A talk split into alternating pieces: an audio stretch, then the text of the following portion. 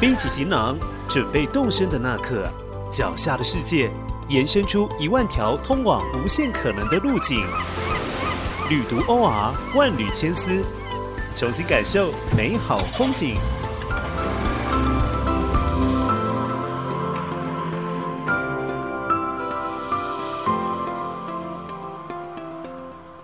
在旅游业受到重创的二零二零年，野奢酒店几乎是旅宿业一片萧条声当中的例外。在跨国旅行受限的情况下，屡屡听说过去专注经营小众客群的野奢酒店，罕见的排起了预约清单。本期节目针对许多人好奇的野奢酒店而展开，到底什么是野奢酒店？就让我们一起跟着心仪的脚步，一起踏入野奢的世界。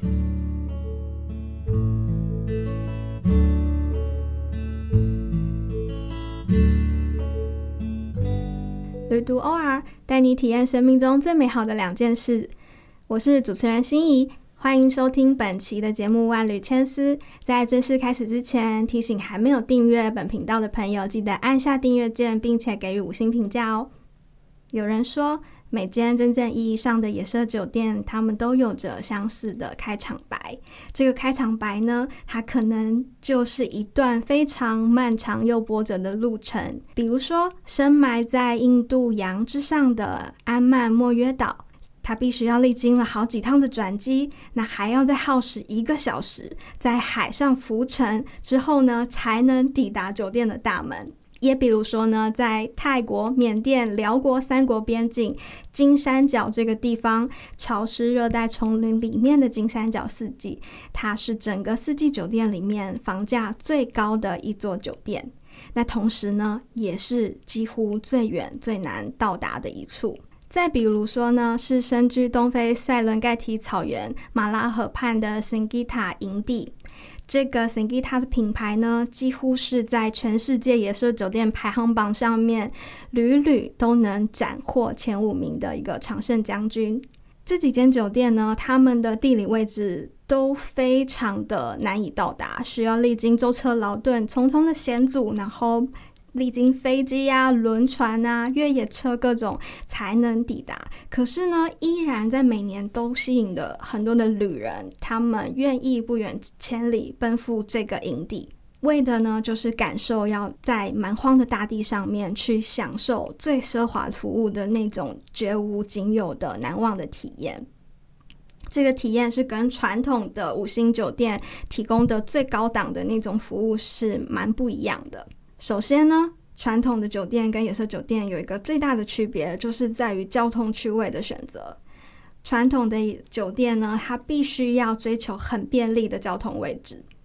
或者是大众运输能够抵达，或者是距离景区并不能太遥远。但有些酒店往往它不考虑这些，甚至呢，它有一种把自己所在的地方。变成一个旅游目的地的一种底气，他往往会选择在一个人迹罕至的地方，可能整个营区里面，放眼望去，大片的草原上面就只有他们一间酒店。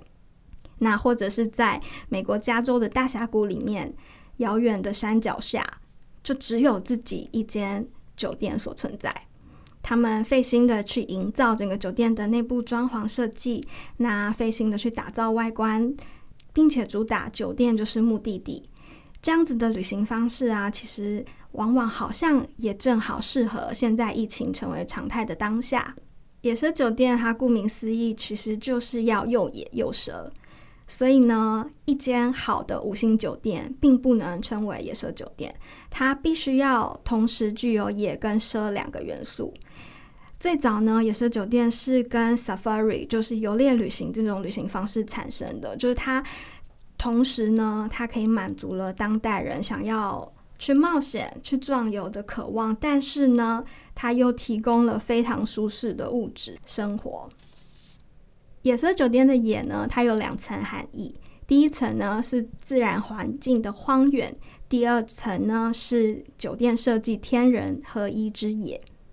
即使这个酒店它其实可能它已经选择了一片远离人烟的草原，然后或者是深埋在黄河畔的沙漠，或者是在山林当中，但是它往往会在酒店设计上再去增加一层野。那这个野会体现在。呃，包括建材，包括建筑的色调跟环境的和谐统一，去追求一种整体的感觉。那至于奢，奢其实不会很难想象哦，奢它有服务上面的贴心细微，它有吃穿用度上面的不受限制，就是因为在最遥远的地方，然后你依然可以享受到跟都市一样不受限制的日常的时候，其实这本身就是一种奢侈。那除此之外呢，奢也可以把它引申为是精神层面上面的一种自由自在。这个自由自在呢，在都市里面不一定可以体会得到，它也许是需要一个离开的过程，就是进入所谓归隐山林嘛。那为什么要归隐山林呢？就是离开了一个环境，然后融入。野生的自然、大自然当中，就是可以帮助人重新去找回自我的感知，去感受身心灵的平衡。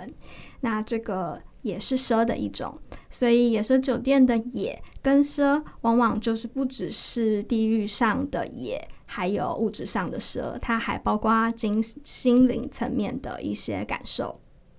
如果要说野奢酒店最早的历史哦，可能要回到三百年前的英国。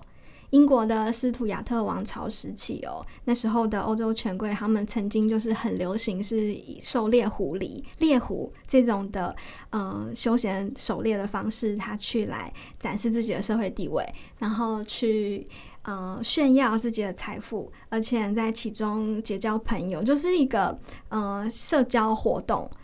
那这样子的休闲狩猎的风潮呢，后来就是随着欧洲各个帝国向海外殖民，它就慢慢的传进了非洲跟澳洲。那也就是我们现在其实可以看到，呃，更多的野奢酒店或者所谓的游猎旅行，其实是会以非洲的东非大裂谷那边的动物迁徙为卖点，那就是跟这个殖民的历史有所关联。所以最早期野色酒店的雏形呢，其实就是伴随着这个狩猎狐狸这种休闲狩猎活动，它慢慢一建起的一座一座的移动的帐篷，就是最早年的野色酒店。Safari 这个词原本最早是从那个史瓦西里语，就是非洲的史瓦西里语里面的旅行这个含义。就是到了十九世纪之后呢，它就从史瓦西里语里面慢慢的进入了英文当中，成为英文的一个常用的字汇。它当然，它最早最早的时候其实是讲的是狩猎旅行，可是呢，到了近晚期，就是尤其我们现在当代人可能比较熟悉的定义，就已经不是纯粹的，不是真正的狩猎旅行，可能它会是以观赏，然后或者是用相机来拍摄野生动物这种的旅行方式，是我们现在所熟识熟知的 safari 的概念。这个概念呢，就是。最早就是起源于欧洲跟非洲，但是如果回到中国古代的话，其实也有相似的东西哦，就是古代的权贵阶层，就是他们的兴趣爱好，他们追求极致的旅行体验，其实都蛮相似的。就比如说，在商周的时候，商周的时候，商纣王、周文王，就他们分别呢，都曾经就是有留下过历史记录，是他们会寻找一片比较景色优美的地方，然后在里面去放养猎物来狩猎来游乐。那这个概念其实跟 safari 的概念几乎是一样的。就如果到了我们比较熟悉的呃近代，在清朝的时候。康雍乾三朝，他们曾经每年例行的事物，就是到了秋季的时候呢，要秋巡塞外，要去木兰围场上面去狩猎。那他们在这过程中，他们居停的这些行宫啊，其实不就也是野奢酒店的概念吗？这些帝王们、后妃们在一年一度的围猎之旅当中，就是他们其实是可以离开了这个宫廷当中的一些权力的博弈呀，一些朝堂的斗争。那就跟当代人去野奢酒店、去旅行、去壮游，其实他们也是为了逃脱都市里面钢筋水泥的束缚，然后希望可以释放生活当中的压力。其实从古至今都是一样的。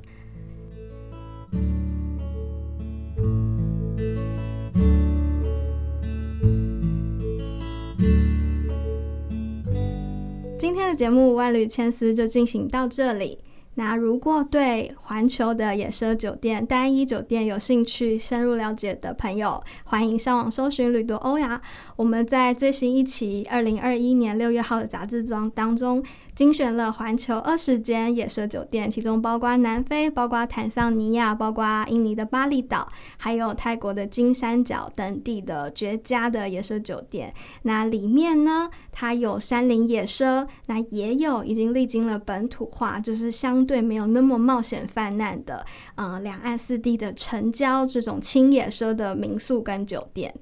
那无论你是想要追求心跳的极限，还是只是想要轻微的感受野奢的概念，不管你是喜欢亚洲还是非洲，喜欢比较简洁的酒店设计，还是比较奢华的酒店服务，那我们这期的封面故事应该都可以给到你更多的旅行灵感。